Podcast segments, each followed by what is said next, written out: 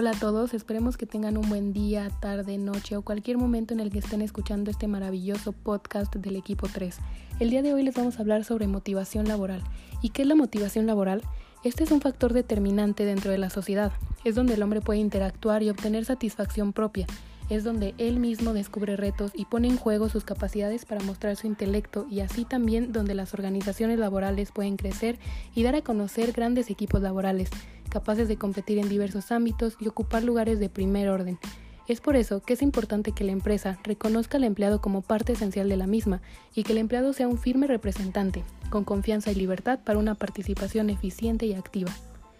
Esta motivación en el trabajo es fundamental para aumentar la productividad empresarial y el trabajo del equipo en las diferentes actividades a realizar, además de que cada una de las personas de la organización se sienta realizada en su puesto de trabajo y se identifique con los valores de la empresa. De esta forma, los trabajadores se consideran parte importante de la empresa y trabajan para conseguir lo mejor para ellos y para la empresa misma.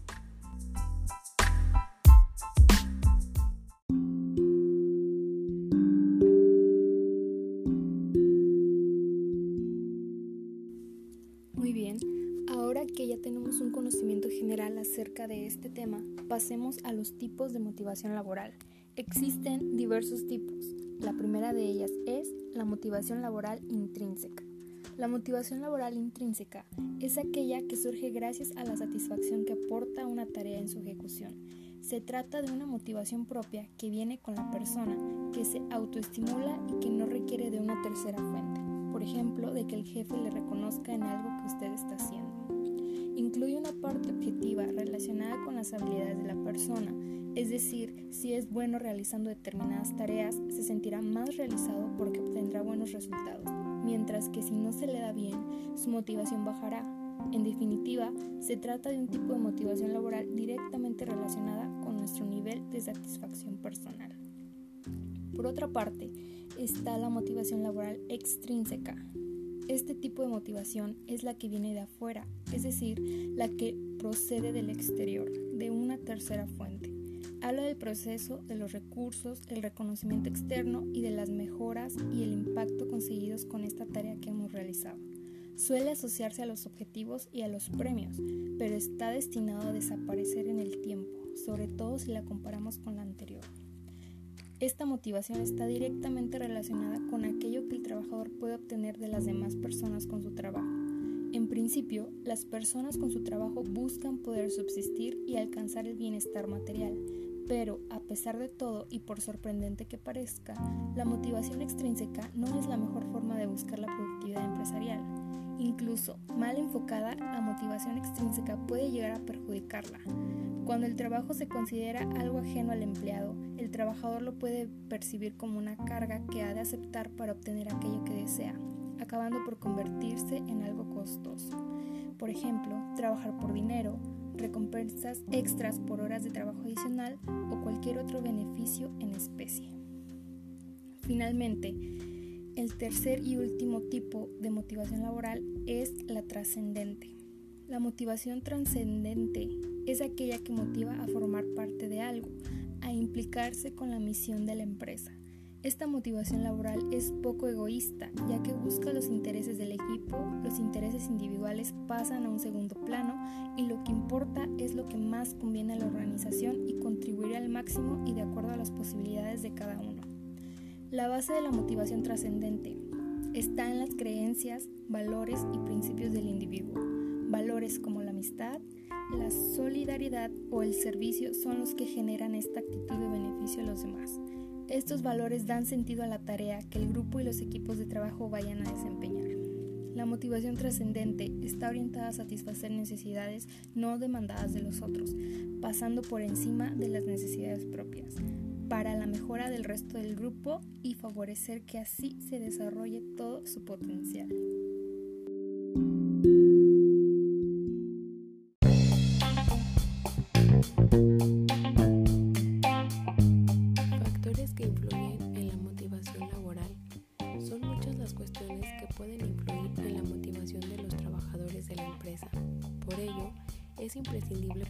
Organizaciones que conozcan cuáles son estos aspectos para intentar mejorarlos en la medida de lo posible. El puesto de trabajo. Ofrecer a un trabajador un puesto de trabajo en el que se encuentre cómodo y además la posibilidad de aumentar sus conocimientos y desarrollo profesional dentro de la empresa. Es fundamental para que un trabajador se encuentre motivado de forma continua. La autonomía y participación ofrecer responsabilidades y permitirle la participación y aportación de ideas para la mejora de los diferentes aspectos de la empresa. Hará que el trabajador se sienta importante en sus labores. Ambiente de trabajo. Crear un clima laboral con buenas relaciones entre los diferentes componentes de la organización aumenta la satisfacción y la comodidad de los empleados en sus puestos de trabajo. También ayuda a interiorizar los valores de la empresa y que los trabajadores se identifiquen con ellos. Las condiciones laborales, el salario de los trabajadores, las jornadas, primas por objetivos, los horarios flexibles, la conciliación laboral y todas las condiciones que se incluyan en el contrato de trabajo hacen que el trabajador esté más satisfecho con su puesto de trabajo y por consiguiente en su vida personal.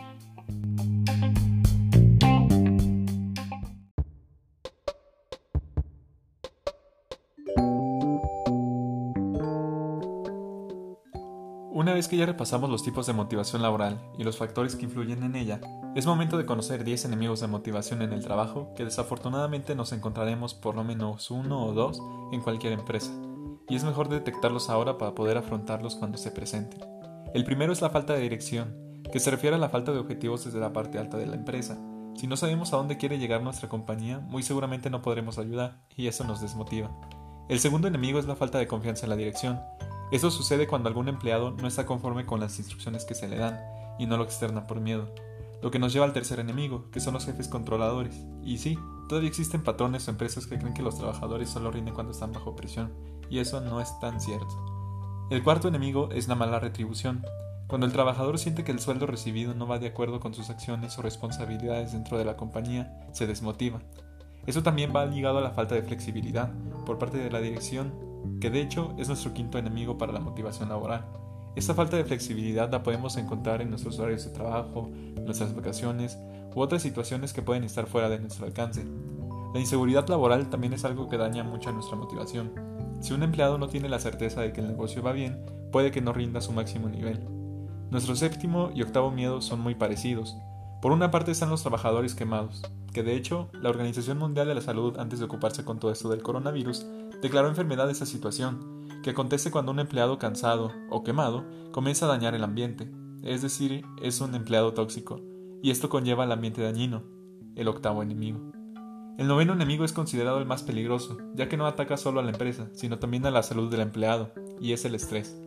Para evitarlo, la empresa debe garantizar que se cumpla con el control de horario y los protocolos establecidos, e incluso que la persona haya disfrutado de sus vacaciones en los tiempos reglamentarios. Otro enemigo es la ausencia de futuro laboral. Cuando un trabajador siente que su progreso en la empresa se llega a estancar, se desmotiva muy rápido. Y por último, tenemos el aburrimiento.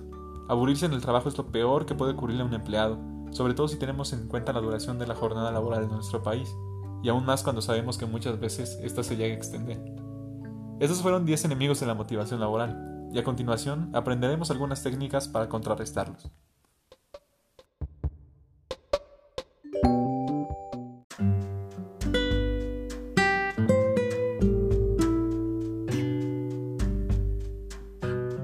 Así es, tras ver los dos enemigos de la motivación laboral, es tiempo de ver 11 técnicas que ayudan a mejorarla.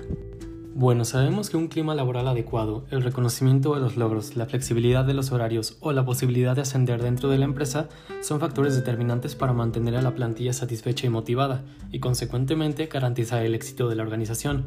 Sin embargo, no son las únicas técnicas de motivación laboral que podemos implementar en nuestra compañía, así que analicemos cada una de ellas a profundidad. La primera de ellas es la adecuación al puesto de trabajo. Esta es fundamental para conseguir una excelente motivación laboral, es decir, los retos y los requerimientos del cargo deben responder a las necesidades del trabajador y estimularle. Por ejemplo, puede resultar muy frustrante desempeñar unas labores repetitivas y que no requieran de la formación que tenemos. Esto podría estar relacionado con errores en el proceso de reclutamiento y selección, y con la falta de definición del rol que ocupa el trabajador dentro de la empresa según su categoría profesional. La segunda es la mejora de las condiciones laborales, y estamos hablando específicamente del horario laboral de los trabajadores, ya que no tiene por qué ser completamente estricto. Las empresas pueden implantar horarios alternativos con el fin de que se adecúen mejor a las necesidades de sus empleados. Por ejemplo, una opción es disminuir el tiempo para la comida para así adelantar la hora de conclusión de la jornada laboral. También muchos empleados ven con buenos ojos ampliar el horario de trabajo de lunes a jueves para tener a cambio el viernes por la tarde libre. Son simples variaciones horarias que mejoran la calidad de vida de los empleados y permiten la conciliación laboral, personal y familiar. La tercera técnica es el reconocimiento de logros. Que los jefes reconozcan y feliciten a los trabajadores por un trabajo bien hecho tiene un impacto muy positivo en la motivación de los mismos. De hecho, si los encargados se implican lo suficiente en los resultados y reconocen los logros de forma personalizada a sus empleados, fomentarán el buen clima laboral y la motivación de los trabajadores. La cuarta son los planes de carrera como motivación laboral.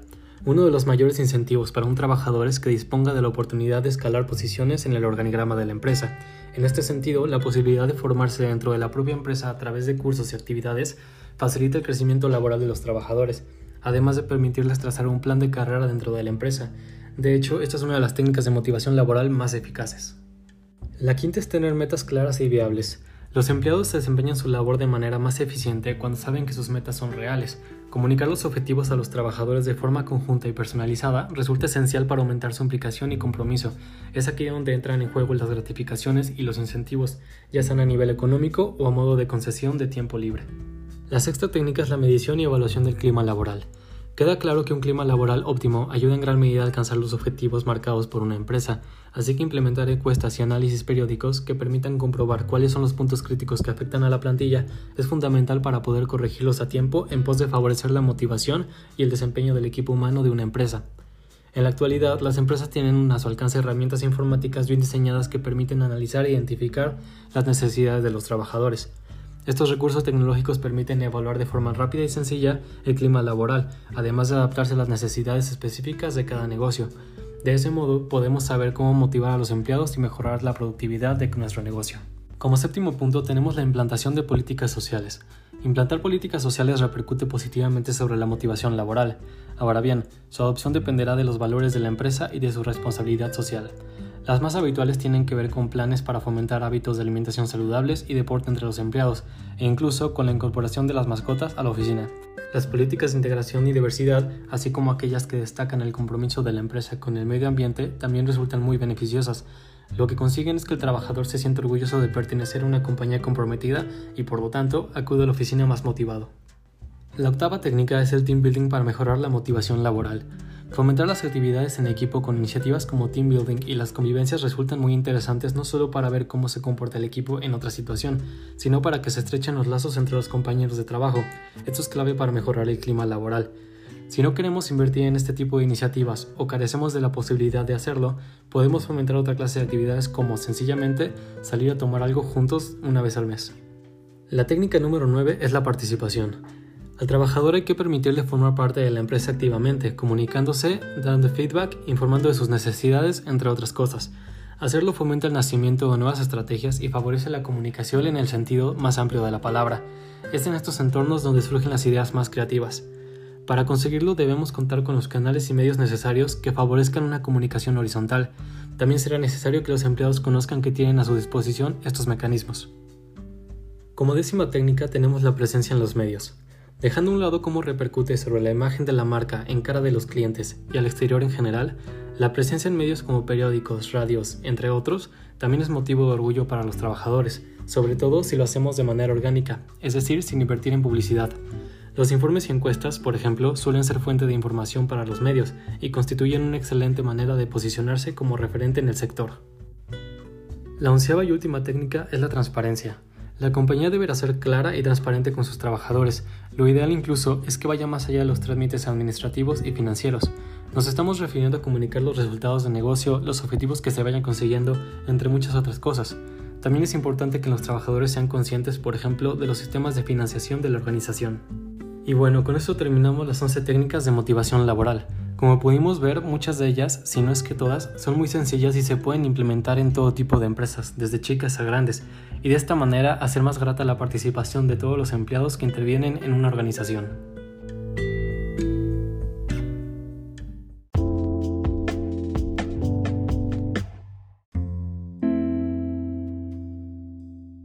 Es de considerar que actualmente es compromiso de ambas partes permitir que el empleado se capacite, que se mantenga con los conocimientos nuevos para un desempeño eficaz y que la empresa brinde las condiciones necesarias como respeto, derecho, obligaciones, ya que algunas organizaciones o instituciones olvidan que el empleado es un ser que tiene necesidades de diversa índole y por lo tanto el trabajador y los corporativos pueden favorecer o no favorecer el clima organizacional.